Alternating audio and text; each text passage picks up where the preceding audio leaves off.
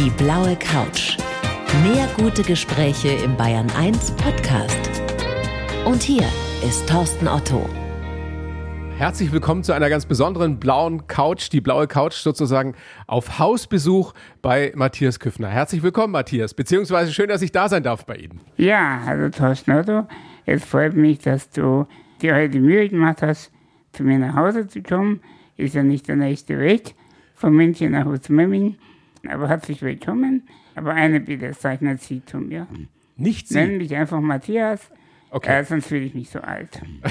Okay, Matthias, dann darf ich dir ja als der Ältere das Du anbieten. Herzlichen Dank, Ja. ich bin der Matthias. Matthias, wir haben uns, ähm, das werden viele nicht wissen, vor sechs Jahren schon mal getroffen und ähm, haben gesprochen, haben ein Interview gemacht und da hast du zu mir gesagt, und das werde ich nie vergessen, es ist ein Wunder, dass ich noch am Leben bin. Was ist es denn dann heute, sechs Jahre später? Ja, später ist das Wunder natürlich noch viel größer geworden. Und ich gehe jetzt auf die 50 Jahre zu. Ich bin ein Grey Ager, auf das ich Ein sehr, Grey Ager? Ein Grey Ager, auf das ich sehr stolz bin. Ähm, und ich hätte nie im Leben gedacht, dass ich mal so alt werden darf. Du lebst jetzt seit deiner Geburt mit einer sehr schweren Muskelschwundkrankheit, spinale Muskelatrophie heißt es. Und gerade in diesen Corona-Zeiten, äh, wie, wie brenzlig ist das für dich? Ist es nach wie vor so, dass jede kleine Infektion, im Endeffekt auch jeder Schnupfen für dich lebensbedrohlich sein kann? Ja, also für mich hat sich in der Hinsicht nicht so viel geändert. Natürlich ist es so wie damals, dass ich, wie du sagst, durch jeden Schnupfen, jede Erkältung, jede Bronchitis ähm, schon eine lebensbedrohliche Situation erle erleiden kann. Und Corona macht es natürlich jetzt nicht sehr viel besser. Und mir geht es aber so, dass ich nicht so viel Angst vor dem Virus selber habe, sondern ich habe einfach viel mehr Angst vor den ganzen Einschränkungen und vor den ganzen, ähm, ja, wie soll man sagen, Beschränkungen, die jetzt aktuell bestehen, weil die für mich viel, viel gefährlicher sind. Warum? Erklär das kurz. Warum? Also stell dir vor, ich bin ja versorgt über eine persönliche Assistenz. Bei mir arbeiten ähm, Pflegekräfte und Nicht-Pflegekräfte. Und angenommen, da würde einer positiv getestet werden, egal ob er infiziert ist oder nicht. Das wäre eine Katastrophe positiv- für dich. Ja. Das wäre für mich Katastrophe, weil die ganze Versorgung zusammenbrechen würde. Wie ist es denn überhaupt? Also wir haben darüber gesprochen, es grenzt an ein Wunder, dass du noch lebst. Wir werden gleich drauf kommen, weil die Ärzte dir damals, beziehungsweise deinen Eltern nach deiner Geburt gesagt haben, Lebenserwartung vier Jahre. Das ist jetzt 43 Jahre her. Aber du siehst, und wenn ich dir das sagen darf, ist kein schlechtes Kompliment, du siehst wesentlich besser aus als vor sechs Jahren. Was ist der Grund dafür? Wie, wie ist das möglich? Das sind einige Faktoren natürlich. Zum einen die Therapie, die es jetzt seit ein paar Jahren gibt. Ich denke, wir werden da nachher nochmal drüber sprechen. Aber vor allem auch die Lebenseinstellung. Die Lebenseinstellung macht ganz, ganz viel aus an der Qualität des Lebens. Diese die, Einstellung, ja. Und die hat sich massiv geändert. Die hat sich bei dir geändert nochmal. Ja. Jetzt warst du ja schon immer so ein positiv denkender Mensch. Was ist da noch dazugekommen? Ja, dass ich einfach gelernt habe, manche Dinge noch ein bisschen anders zu sehen, nicht so engstirnig zu sehen, äh, nicht in seiner Höhle zu leben, in der man ja sein Leben lang sich versteckt, sondern auch mal aus der Höhle rauszugehen und sich ein paar Dinge etwas anders anzuschauen. Das können wir ja gleich noch ausführlicher besprechen. Ich würde gern unseren Hörerinnen, die dich noch nicht kennen, mal erklären, wie das ist. Du sitzt in einem Spezialrollstuhl, den du bedienen kannst, weil du an der einen Hand kannst du zwei Finger bewegen und an der anderen Hand einen, richtig? Nein, nicht ganz. An der einen Hand kann ich zwei Finger etwas bewegen und an der anderen überhaupt nichts. Okay. Aber ja. das ist alles letztendlich, was du selbst tätig bewegen kannst, außer jetzt mal dem Kopf, äh, Muskulatur. Ja, der Gehirn und der Schnabel. Und das Gehirn funktioniert außergewöhnlich gut. Das heißt aber, du bist immer auf Hilfe angewiesen. Du hast eine Assistentin, die an deiner Seite auch sitzt. Jawohl. Hallo? Hallo, ich bin die Regina und ich freue mich heute auch dabei sein zu dürfen und unterstützt den Matthias heute, wie auch immer, ähm, 24 Stunden ist Matthias rund um die Uhr durch uns betreut. Du bist Krankenpflegerin? Ich bin Krankenpflegerin, aber wir haben auch viele Quereinsteiger im Team und wir sind quasi Matthias seine Hände, wie das eine Kollegin von mir mal ganz schön ausgedrückt hat. Ihr seid das Team, ohne das nichts ginge hier, oder? Genau. Matthias ist einfach jede Minute auf Hilfe angewiesen und wir können ihm das selbstbestimmte Leben ermöglichen, was auch durch den Pflegedienst ganz toll gelebt wird, wo wir auch ganz viele Möglichkeiten haben und was Matthias dann einfach sein selbstbestimmtes Leben ermöglicht. Ja. Matthias, du hast gerade schon die Einstellung angesprochen, die dazu führt, dass du offenbar noch lebensfroher, noch zufriedener bist als mhm. vor sechs Jahren. Dann habe ich mir sagen lassen, es gibt ein spezielles neues Medikament. Richtig. Das dir, wie hast du es so schön im Vorgespräch formuliert, dein Lächeln wiedergegeben hat. Erklär mal, was es damit auf sich hat. Ja, also es gibt jetzt ein Medikament, das entwickelt wurde, wo ich mein Leben lang nie damit gerechnet habe, dass es jemals existiert. Und wir haben ja damals auch darüber gesprochen, dass es keine Heilungen gibt. Eine Heilung gibt es nach wie vor nicht. Aber es gibt jetzt zumindest eine deutliche Verbesserung. Das bedeutet, es gibt jetzt ein Medikament. Ich bekomme das seit Januar 2018. Das Medikament wird direkt in die Wirbelsäule eingeführt, also nicht irgendwie per Tablette oder sonst in was. Die Wirbelsäule gespritzt? Ja, richtig. Das ist ein ziemlich großer Aufwand ah. mit CT und ganzes Ärzteteam bekomme ich alle vier Monate. Wie schmerzhaft ist das? Mm, je nachdem, welcher Arzt das macht. Nein, also man kann schon aushalten, weil man ja weiß, für was es ist. Und was macht dieses Medikament? Und das Medikament gibt meinem Körper im Prinzip den Befehl, die Proteine zu erzeugen, die er selbstständig nicht erzeugt. Und durch diese Proteine wird der Befehl vom Gehirn an die Muskulatur wieder übertragen. Vorher wurde der nicht komplett übertragen und jetzt wird der Muskel eben wieder komplett mit dem Befehl versorgt und dadurch wird er nicht mehr schwächer. Das heißt, der Zustand verschlechtert sich nicht mehr und du fühlst dich aber auch besser. Richtig, also bei mir hat es auch in einigen Dingen bewegt, dass es besser wird. Also beispielsweise kann ich deutlicher sprechen, ich kann lauter sprechen. Du kannst wieder lächeln? Ich kann wieder lächeln, genau, die Gesichtsmuskulatur funktioniert besser. Und was halt das ganz Wichtige ist, das Atemvolumen ist um 200 Milliliter angestiegen. Also ich kann deutlich besser atmen. Das heißt, du musst nicht mehr so äh, häufig beatmet werden? Nein, daran hat sich nichts geändert, weil ich will weiterhin noch besser werden. Aber ich kann mehr Luft in die Lunge atmen und somit geht es auch alles viel einfacher. Wir haben gerade schon, Matthias, klingt alles super positiv. Und wenn ich mir dich so anschaue, es ist unglaublich. Da werden so die kleinen Sorgen, die wir alle so haben. Ich weiß nicht, wie es dir geht, Regina, noch viel kleiner und man denkt sich, mein Gott, schau dir den an, wie mutig der sein Leben meistert und wie zufrieden und positiv er da sitzt.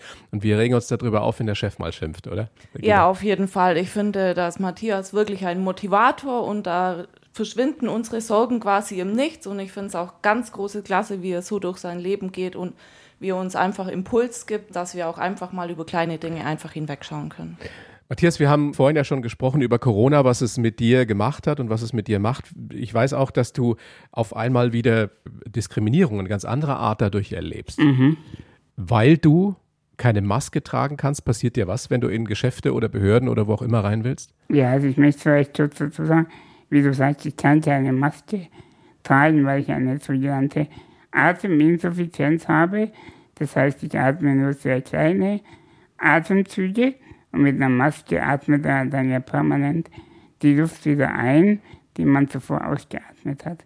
Deshalb kann ich nicht. Und das Problem, was ich jetzt erlebe, ist extrem. Ich kann keine Einkäufe mehr machen, ich darf keine Lebensmittelgeschäfte mehr besuchen ich kann teilweise nicht in meine Behördengänge selbstständig erleben. Also all das, wofür ich mein ganzes Leben gekämpft habe. Selbstbestimmt zu sein? Selbstbestimmt zu leben, genau.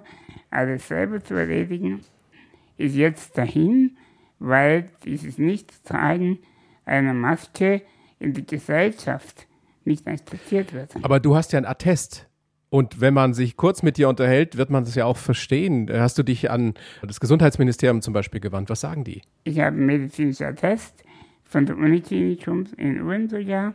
Und ich habe mich diesbezüglich jetzt tatsächlich an das Gesundheitsministerium zunächst in München gewandt, weil ja mein Leben überwiegend in Bayern stattfindet. Und da ist leider die Antwort noch ausgeblieben. Vielleicht passiert ja was nach dieser Show, nach dieser Sendung. Das wäre schön.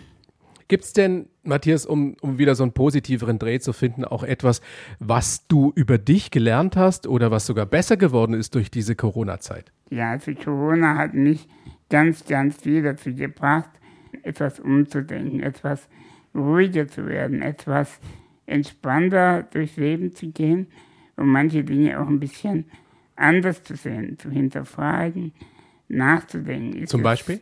Mm, Ja, zum Beispiel diese ganze Beschränkungen, die existieren.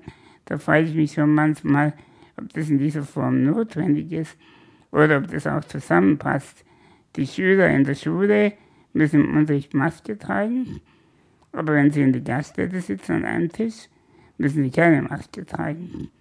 Das sind ganz viele Dinge, wo ich mich einfach frage, ob es notwendig ist. Für mich hat sich dadurch natürlich viel geändert, aber auch zum Positiven.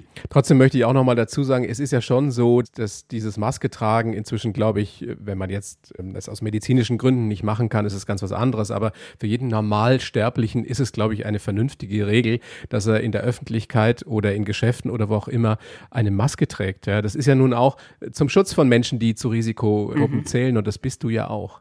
Das bin ich sicher auch. Für mich hat nämlich das Maske tragen der anderen Personen, um das jetzt mal so sagen zu dürfen, einen riesen Vorteil, weil ich mich dadurch auch nicht mit Schnupfen oder einem normalen Bronchitis infiziere. Eben, du bist ja auch vor anderen Infektionskrankheiten Genau. dadurch geschützt. Du bist, äh, soweit ich weiß, weiter berufstätig, was du auch schon vor ein paar Jahren gemacht hast. Ja. Technischer Support bei Humanelektronik.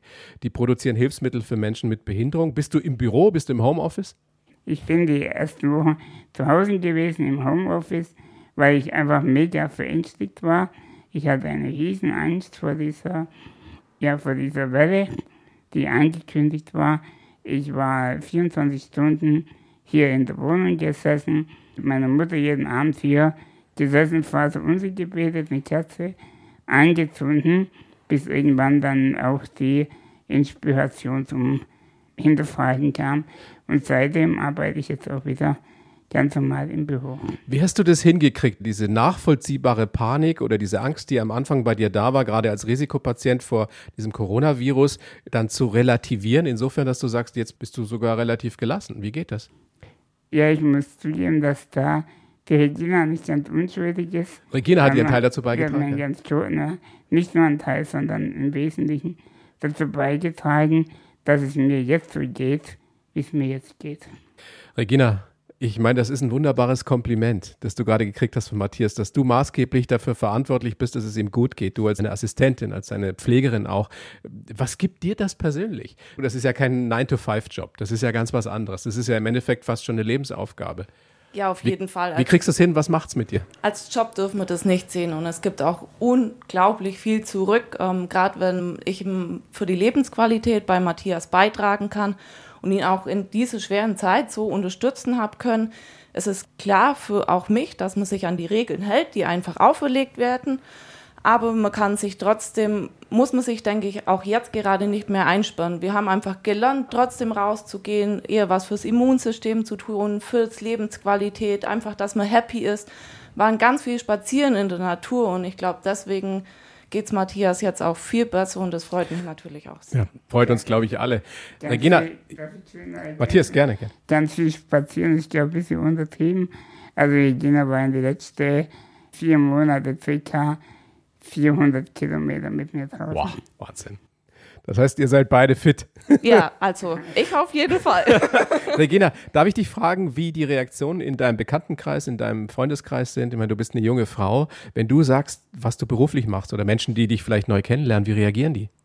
Also es ist leider so, dass der Job eigentlich in der Gesellschaft jetzt nicht so gut angesehen ist oder halt, dass ein verantwortungsbewusster Job jetzt zum Beispiel, früher war ich in der Betriebsorganisation von einem Klinikverbund tätig und es war wesentlich höher angesehen wie der Job jetzt hier auch in der Krankenpflege. Das ist einfach ein gesellschaftlicher Job. Immer noch. Ich dachte, da hätte sich jetzt was getan. Dadurch, dass immer wieder von Politikerseite betont wurde, was wirklich systemrelevant ist. Nee, also durch Corona vielleicht mal ein kleines Aufschreien, mal ein kurzes Klatschen, aber eigentlich wird es noch viel zu wenig gesehen. Und da hat mein Partner mich auch sehr viel motivieren müssen, weil für mich war der verantwortungsvolle Job aus der Betriebsorganisation irgendwie eine Herabstufung zu diesem Job jetzt, aber richtig bewusst ist es mir geworden, durch Blätter zu walzen. Das gibt nicht so viel Mehrwert wie wirklich einen Menschen zu unterstützen, dass er sein Leben führen kann. Und Matthias könnte ohne seinem Team einfach so sein selbstbestimmtes Leben nicht führen. Aber verstehen, nochmal verstehen Bekannte oder auch Fremde, die du triffst, das, was du tust, dass das wirklich was Bedeutungsvolles ist, dass du einem Menschen seine Selbstbestimmung gibst? Es ist ganz schwierig, wenn man sich einfach nicht damit auskennt, wenn man nicht in dem Leben drinsteckt und auch nicht weiß, was Matthias tun kann, was es ihm gibt, dass man das versteht. Die Menschen, die mich näher kennen, auf jeden Fall, aber ja. sonst denke ich schon, dass das Bewusstsein in der Gesellschaft noch fehlt. Kommt da auch ab und zu, wie kannst du sowas machen? Ja? Also so krass jetzt nicht. Solche Leute habe ich einfach in meinem Umfeld nicht. Ja. Gott sei Dank. Ja. Aber die gibt es nun mal, ne? Ja, leider schon. Ja. Gesellschaftlich auf jeden Fall. Und ich finde auch, dass ich gerade in dem Job ähm, der Gesundheits- und Krankenpflege auf jeden Fall deutlich was tun muss. Und das ist auch nicht immer nur die Bezahlung oder so, sondern das sind einfach die Rahmenbedingungen, die Personalgrenzen und alles, was dazugehört. Und ich habe selber am eigenen Leib erlebt, wie wichtig der Job ist. Und viele lernen das erst kennen, wenn sie selber mal ein Problem haben. Ich habe das gelernt und bin ganz arg dankbar, dass ich den Job lernen dürfen, weil mein Vater eben 2011 hatte der selber einen schweren Schlaganfall und durch das Know-how, was mir durch meine Ausbildung mitgegeben worden ist, konnte ich einfach auch ihm helfen und ich wusste, was zu tun ist und jetzt geht es ihm einfach gut. Er hat selber ganz viel dran arbeiten müssen, aber ich denke, ähm, dass es gut war, dass ich wusste, was ich zu tun habe. Und so freut mich jetzt, dass er einfach wieder ein unbeschwertes Leben haben kann. Kannst du jungen Menschen empfehlen, diesen Beruf zu ergreifen, sei es Krankenschwester, Krankenpflegerin, Krankenpfleger, was auch immer, auch in die Altenpflege zu gehen? Ist das etwas, was, was dich auch insgesamt zufrieden macht? Auf jeden Fall. Es ist ein sehr erfüllender Job und es ist was, was auch einem auch viel zurückgibt. Vielleicht sind die Verdienstmöglichkeiten nicht unbedingt die besten, wobei es vom Geld her nicht unbedingt das Schlimmste ist. Aber die Rahmenbedingungen müssten sich halt einfach noch verbessern. Aber das Know-how, was man hat oder auch, wo mich Freunde fragen, was kann ich tun, was kann ich machen, was kann ich gesundheitlich, wie bringe ich mich voran, alles, was man da weitergeben kann, auch in seinem eigenen Umfeld, das ist ein riesen Benefit einfach. Mhm. Matthias, Regina hat es angesprochen, es ist ein ganzes Team, das dafür sorgt, dass du selbstbestimmt leben kannst. Wie schwer ist es denn, solche Leute zu finden? Die, ich nehme an, die wachsen ja nicht auf den Bäumen, oder? Sehr schwer ist es zu finden. Zum einen gibt es ja die Gruppe der Fachkräfte, möchte ich mal sagen, die aber dermaßen Mangel besteht, dass ich kaum Chance habe, an solche Leute heranzukommen. Und dann gibt es im Gegenzug die Gruppe, die eben Quereinsteiger sind, die aber zumindest sich gar nicht melden trauen bei mir, weil sie Angst haben, dass sie das gar nicht können. Mhm. Also die einen gibt es nicht, weil es zu wenige sind, und die anderen haben Angst, dass sie es nicht können oder was falsch machen. Regina, kannst du uns mal erklären, mal beschreiben, wie so ein Tag aussieht mit Matthias, was du alles für ihn tust? Also wie vorhin schon gesagt, wir sind so seine Hände, wir begleiten ihn ins Büro, wir unterstützen ihn beim Essen. Wir gehen alle Hobbys mit ihm mit, also auch ein Kinobesuch oder halt mal ein historischer Markt. Alles ist dabei, auch gerne auch mal ein Konzert. Und unterstützen ihn da und in der Nacht stellen wir halt auch seine Versorgung sicher. Er kann sich nicht selber drehen, wir müssen ihn lagern, schauen, dass seine Beatmung läuft. Das heißt, es ist immer jemand bei Matthias? Immer. Rund um die Uhr außer an Weihnachten, da gönnt er sich eine Stunde nur mit der Familie, aber auch hier braucht er schon eine Verantwortungsentbindung. Matthias, was glaube ich sich keiner vorstellen kann, der nicht auf fremde Hilfe angewiesen ist, wie ist es mit der Privatsphäre? Wie kommst du damit klar, dass immer jemand mitkriegt, was du gerade tust? Ja, Privatsphäre ist ein ganz, ganz gutes Stichwort, das du hier einbringst, weil die nicht nur für mich, sondern auch für meine Familie. Also für meine Mutter bei Familienfesten. Du lebst im Haus deiner Mutter. Genau, ich lebe hier im Haus meiner Mutter. Und dadurch, dass halt immer jemand dabei ist, sind alle Gespräche auch mit Freunden oft natürlich nicht so authentisch. Ja, oder Familiengeschichten werden nicht komplett besprochen. Im Positiven wie im Negativen. Ja, es genau. wird aber auch nicht so viel geschimpft wahrscheinlich. Ja, das wahrscheinlich auch. Und dann ist natürlich auch für mich ganz arg schwer, meine eigene Privatsphäre zu leben.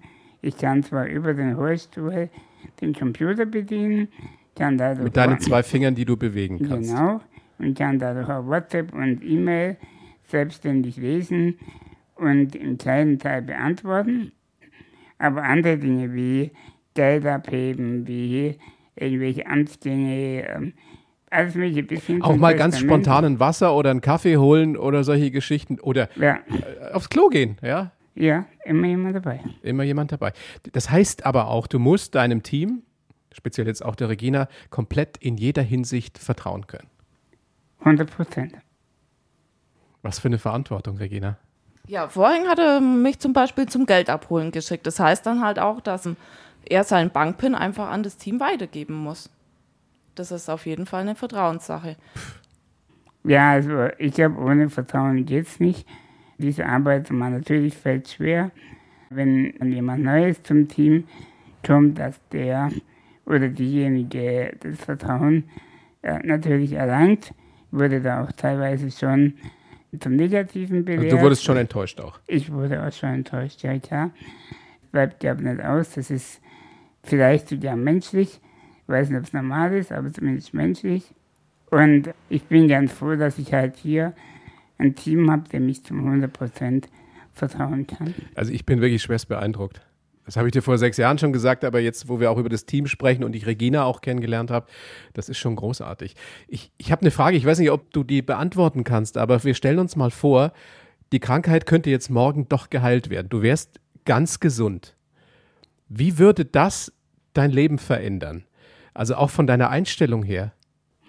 Ob von der Einstellung her viel verändern würde, weiß ich nicht. Ähm, ich bin mir halt ganz sicher, ob ich das wollen würde.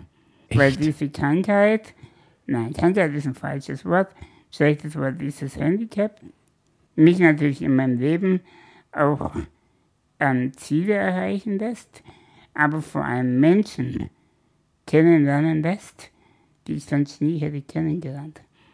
Zum Beispiel die Regina oder dich. Wahrscheinlich hätten wir uns nie kennengelernt, Wer weiß. wenn ich, ja, wer weiß. Aber das sind ganz viele Menschen in meinem Leben und das möchte ich nicht vermissen. Puh. Ich glaube, da muss ich jetzt erstmal schlucken. Regina, kannst du das verstehen, dass der Matthias sagt, er weiß gar nicht, ob er es ob er's unbedingt gerne anders hätte? Ich denke, für uns gesunden Menschen ist es unvorstellbar, aber ich kann das schon sehr gut verstehen, weil wir sind einfach Menschen, wir sind Gewohnheitstiere und wenn auf Knopfdruck, das würde nicht funktionieren. Der Matthias, der ist rund um die Uhr einfach mit anderen Menschen zusammen und wenn das von Knopfdruck einfach anders sein würde, kann ich das gut nachvollziehen. Matthias, ist es jedes Mal wieder ein, ein Ereignis schon fast mit dir und es macht mich, macht mich wirklich auch demütig in gewisser Weise. Wir haben ja schon drüber gesprochen. Ich habe natürlich wieder einen Lebenslauf für dich verfasst, Ah. wie schon vor sechs Jahren. Okay? Die Regina hat den, hält ihn dir so, dass du ihn lesen kannst und ich würde dich jetzt bitten, den vorzulesen. Und dann sprechen wir ausführlich drüber. Bitte. Gut. Ich heiße Matthias Schiffner und bin ein zufriedener Endverzicker, was nicht nur die Ärzte für ein Wunder halten. Als Baby haben sie mir eine Lebenserwartung von nur vier Jahren vorausgesagt.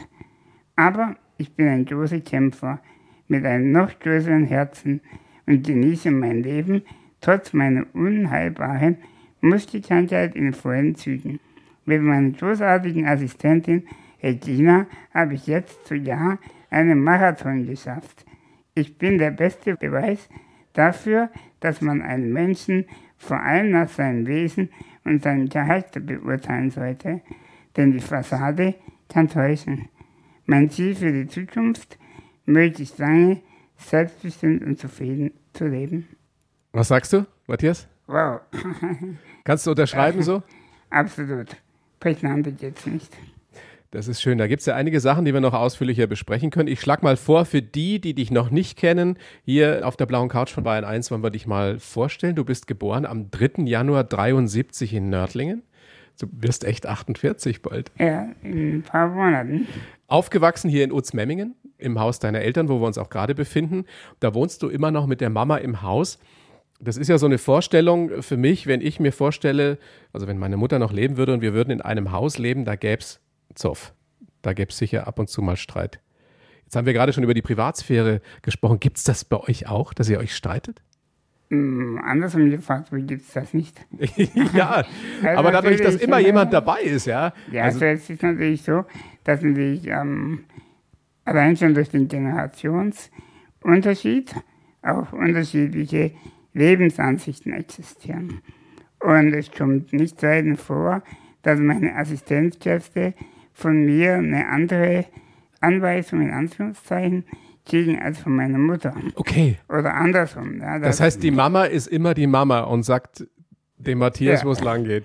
Genau, also vorhin, da, kurz vorher hat sie gesagt, oh, das Bruder hat aber kalte Hände. ja, Also ganz normal. Im Endeffekt, man Ganz bleibt normal. immer Sohn. ja, aber im Großen und Ganzen verstehen wir uns gut, wir ergänzen uns auch ganz gut. Meine Mutter hat ihr Leben lang für mich gesorgt. Sie ist jetzt in Kürze dann 80 Jahre alt und ich sehe es aber auch jetzt als meine Aufgabe an oder als meine Pflicht und das tue ich auch sehr gerne, jetzt das für sie zu tun, was ich für sie tun kann. Sie irgendwo zum Arzt zu bringen, ihre Bankgeschäfte zu unterstützen, ihre Papiere zu verwalten oder all die Dinge, die man halt ab einem gewissen Zeitpunkt Unterstützung braucht und die ich kann. Ganz normal im Endeffekt. Ganz Das normal. ist ja sowieso, glaube ich, das, was dir das Allerwichtigste ist, eben selbstbestimmt normal in Anführungsstrichen leben zu können. Jetzt ist es so, deine Muskelatrophie ist angeboren, ist unheilbar. Wenn ich mir vorstelle, Kinder, die akzeptieren ja sehr, sehr viel, wenn sie klein sind. Wann war dir denn zum ersten Mal klar, als Kind, ich bin anders, ich bin gehandicapt? Also das wurde mir zum ersten Mal bewusst und klar, als ich nicht hier im Ort in die Grundschule durfte, beziehungsweise im Kindergarten, hat es schon angefangen, denn in den 70er Jahren oder Anfang der 80er, da wurde das noch sehr stark sondiert, getrennt. Das heißt, ich wurde jeden Morgen mit einem Schulbus abgeholt und in eine 40 Kilometer entfernte Sonderschule gebracht. Und ab dem Moment wurde mir einfach schon klar, hier läuft was anders wie bei meinen Freunden. Wie hat denn dieses Handicap eure Familie geprägt? Du hast zwei ältere Brüder noch, die mussten wahrscheinlich auch viel helfen. Äh, War das eine normale Kindheit? Nein, normale Kindheit möchte ich das nicht unbedingt nennen. Ich bin natürlich sehr normal erzogen worden, sehr normal aufgewachsen, aber die Familie war natürlich dadurch sehr stark geprägt. Meine beiden Brüder waren natürlich ja in einem Alter, wo sie dann nicht unbedingt mehr abends um 10 zu Hause sein wollten oder um 9, weil der kleine Bruder ins Bett muss und die Mama Hilfe brauchte. Und es hat schon oft auch Reibereien gegeben oder Schwierigkeiten, weil sie eben sehr viel für mich da sein mussten, da ja mein Papa sehr früh verstorben ist. Wie hat sich denn diese spinale Muskelatrophie überhaupt bei dir entwickelt? Also warst du als Kind schon nicht in der Lage zu, zu gehen? Ich, ich frage einfach mal ganz blöd nach, ja? Also ich, ja, es gibt keine blöde Fragen, Ja. keine Angst. Nein, es ist so, dass ich als Kind zwar nicht gehen konnte und nicht fein sitzen konnte, aber ich konnte zumindest früher meine Hände so bewegen, dass ich schreiben konnte, dass ich irgendwas spielen konnte, dass ich eine normale Computertastatur und eine Maus bedienen konnte. Und das ist ja jetzt alles vorbei. Gab es denn mal die Phase in, in jüngeren Jahren, wo dich auch so eine Panik ergriffen hat? Das ist ja so diese Vorstellung, gefangen zu sein im, im eigenen Körper. Hattest du sowas? Ja, also meine schwierigste Phase war im Jahr 2011. Da ging es mir nicht sehr gut damals. Das hat angefangen mit einer Operation, die leider dann anästhetisch nicht so gut verlaufen ist. Und zu dem Zeitpunkt bin ich dann äh, neun Wochen im Krankenhaus gelegen, war über zwei Wochen auf Intensivstation gelegen, bin aus dem Tod zwei oder dreimal von der Schippe gesprungen. Also meine Familie wurde ans Sterbebett gerufen tatsächlich. Neun Jahre ist das hier. Äh, ja, 2011, genau. Und damals war ich dann auch invasiv beatmet. Invasiv beatmet bedeutet, dass ich einen Luftröhrenschnitt hatte. Also ich nenne es jetzt mal so. Und über diesen Luftröhrenschnitt maschinell beatmet wurde. Und ab dem Moment hast du keine Stimme. Du kannst also nicht mehr sprechen. Und in dem Moment war ich gefangen in meinem Körper, weil Sprechen war eigentlich das Einzige, was ich konnte. Und ich konnte niemandem mehr mitteilen, was ich brauche, was mir wehtut, was ich möchte. Und das war eine Zeit, als ich eigentlich sterben wollte. Ich glaube, das hast du das letzte Mal gar nicht so erzählt, ne? diese Geschichte. Vielleicht nicht, nein. Matthias, jetzt sitzt du neun Jahre später hier. Zufrieden, lebensfroh, selbstbestimmt, soweit es eben, eben geht. Lass uns noch ein bisschen über die, die Jugend sprechen, über die Kindheit. Wie hat es denn eure Familie auch geprägt? Hat euch das irgendwann dann auch näher zusammengebracht? Ja, also, als ich meine Brüder auch in diesem Alter draußen waren, hat es einen sehr, sehr starken Familienverbund entwickelt. Also heute ist es tatsächlich so, nicht erst heute, sondern seit viele, viele Jahren, dass meine Brüder und ihre Familien wiederum alles für mich und für meine Mutter tun würden und das nicht erst morgen oder übermorgen, sondern immer per sofort. Ich glaube, viele Eltern können sich so ein bisschen da reinversetzen, so ein bisschen nachvollziehen, was das heißt, wenn dir gesagt wird, dein Neugeborenes oder dein Baby hat eine Lebenserwartung von vier Jahren. Mhm. Das macht ja was mit einer Familie. Ja, die Frage kann ich jetzt vielleicht nicht ganz so beantworten. Die wäre du warst besser, zwar dabei, aber. Ja, ja. die wäre vielleicht besser meine Mutter zu richten, ja. diese Frage, was das mit uns gemacht hat. Aber es war sicher, und da möchte ich nochmal auf die 70er Jahre zu sprechen kommen, es war damals sehr, sehr schwer. Heute ist das alles, ich glaube, viel toleranter. Heute werden Kinder im Rollstuhl oder Kinder mit Handicap anders akzeptiert wie damals. Das heißt, damals hat man mit dem Finger auf die Familie gezeigt, weil der kleine Matthias gehandicapt war. Dass er im Rollstuhl sitzt, dass er sich nicht bewegen kann und dass er bald sterben wird. Junge, Junge, harter Tobak. Harter Tobak. Aber der macht Spaß. Wie hat sich, ich sehe es dir an, du lächelst wieder. Das ist, war wirklich was, was du beim letzten Mal eben nicht konntest. Ja. Das ist großartig zu sehen. In diesen Corona-Zeiten, wo man ja bei vielen Menschen beobachten konnte, dass das Beste zum Vorschein kommt, dass sie anderen helfen, dass sie auf einmal aufmerksamer sind, aber in vielen auch das Schlechteste. Ja. Man denkt mhm. nur an sich, man wird panisch oder man wird zum Verschwörungstheoretiker oder was auch immer. Die Bandbreite ist ja sehr groß. Wie empfindest du das im Umgang mit dir? Wir haben am Anfang ja schon über die Diskriminierung gesprochen, weil du eben keine Maske tragen kannst. Gehen Menschen anders mit dir um jetzt?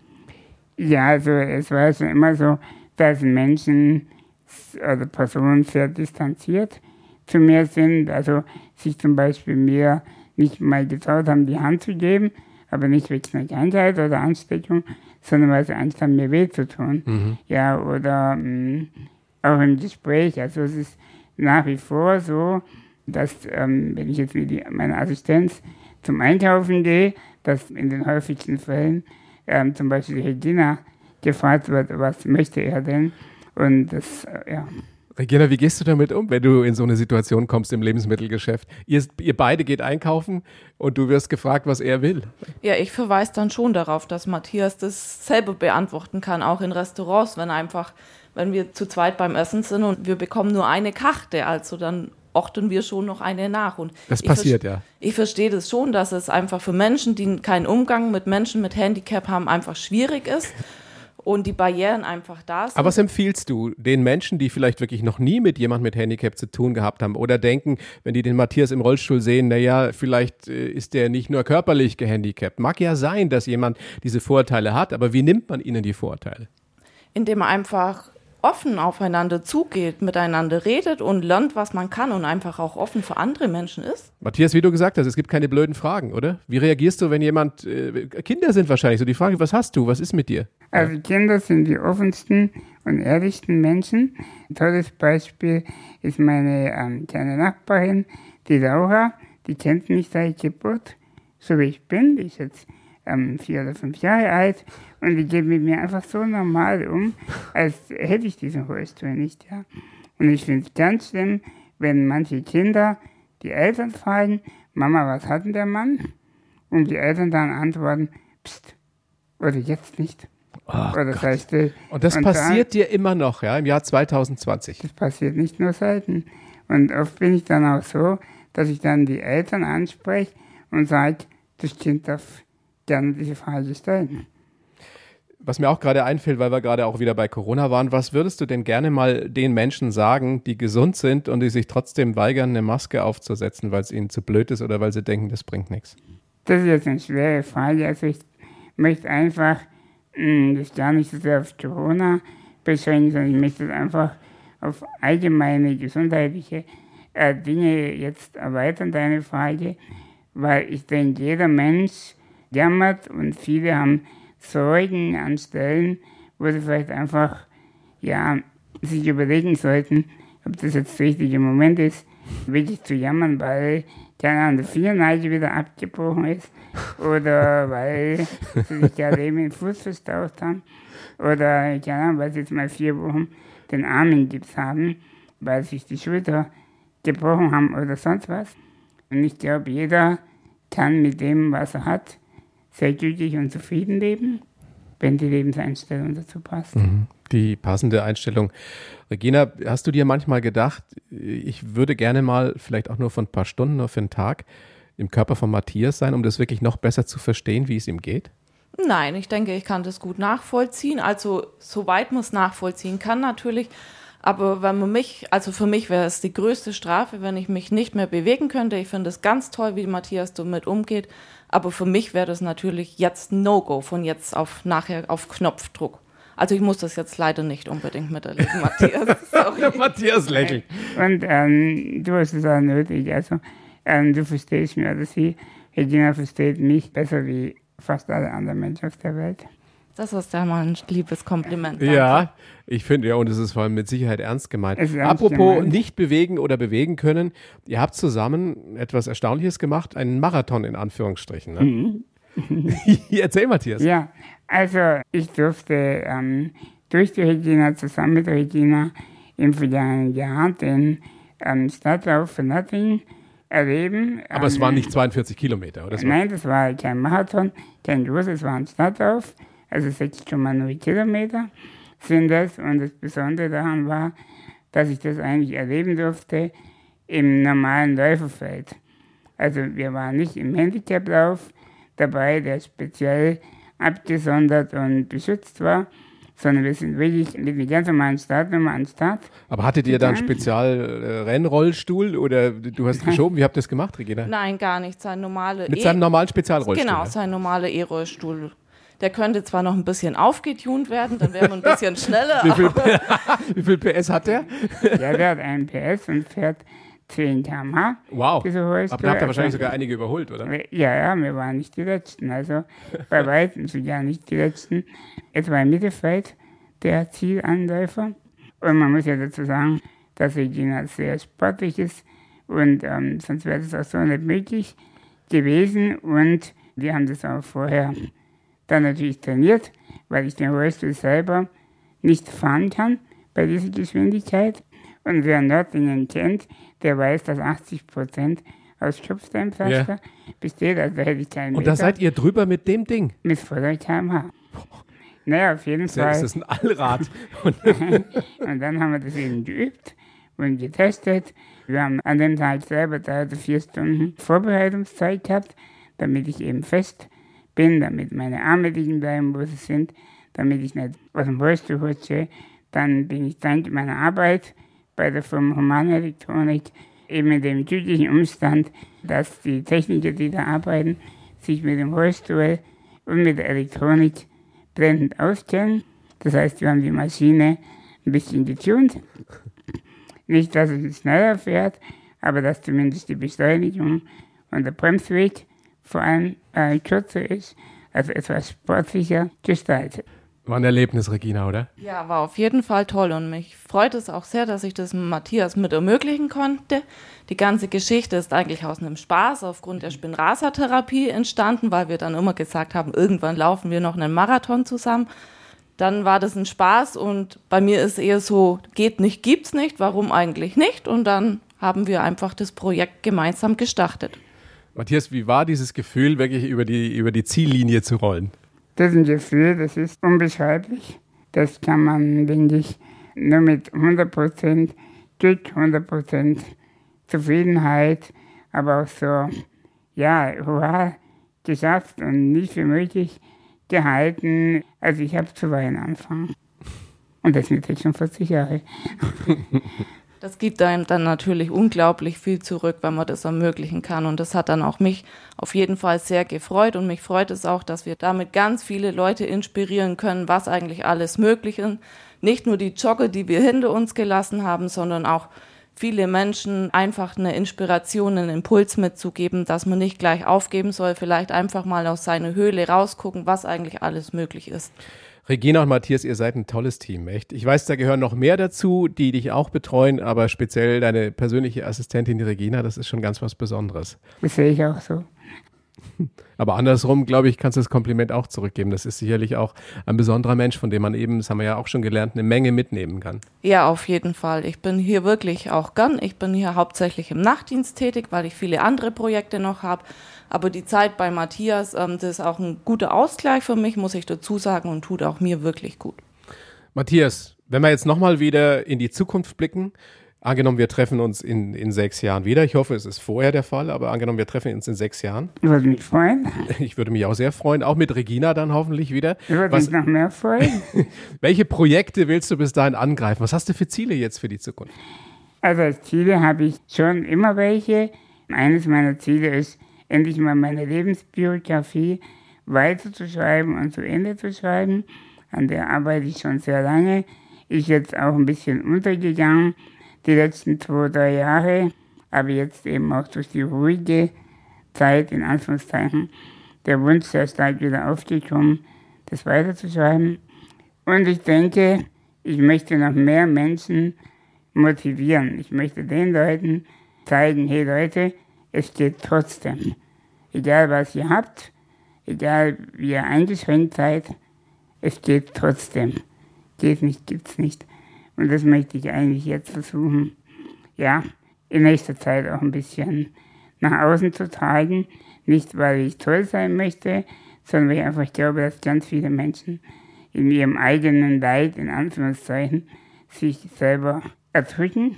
Und ich möchte den Leuten raushelfen. Das gelingt mir jetzt schon mit ganz vielen Menschen, die ebenfalls beatmet sind, so wie ich, die seit dem Lockdown zu Hause sitzen sich nicht mehr aus ihren vier Wänden trauen, keine Physiotherapie mehr zu sich lassen aus Angst vor dem äh, Coronavirus.